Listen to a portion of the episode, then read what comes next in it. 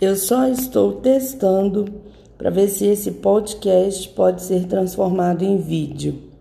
Gostaria muito de conseguir utilizar essa função para que eu possa postar vídeos no Instagram e no YouTube no formato de podcast.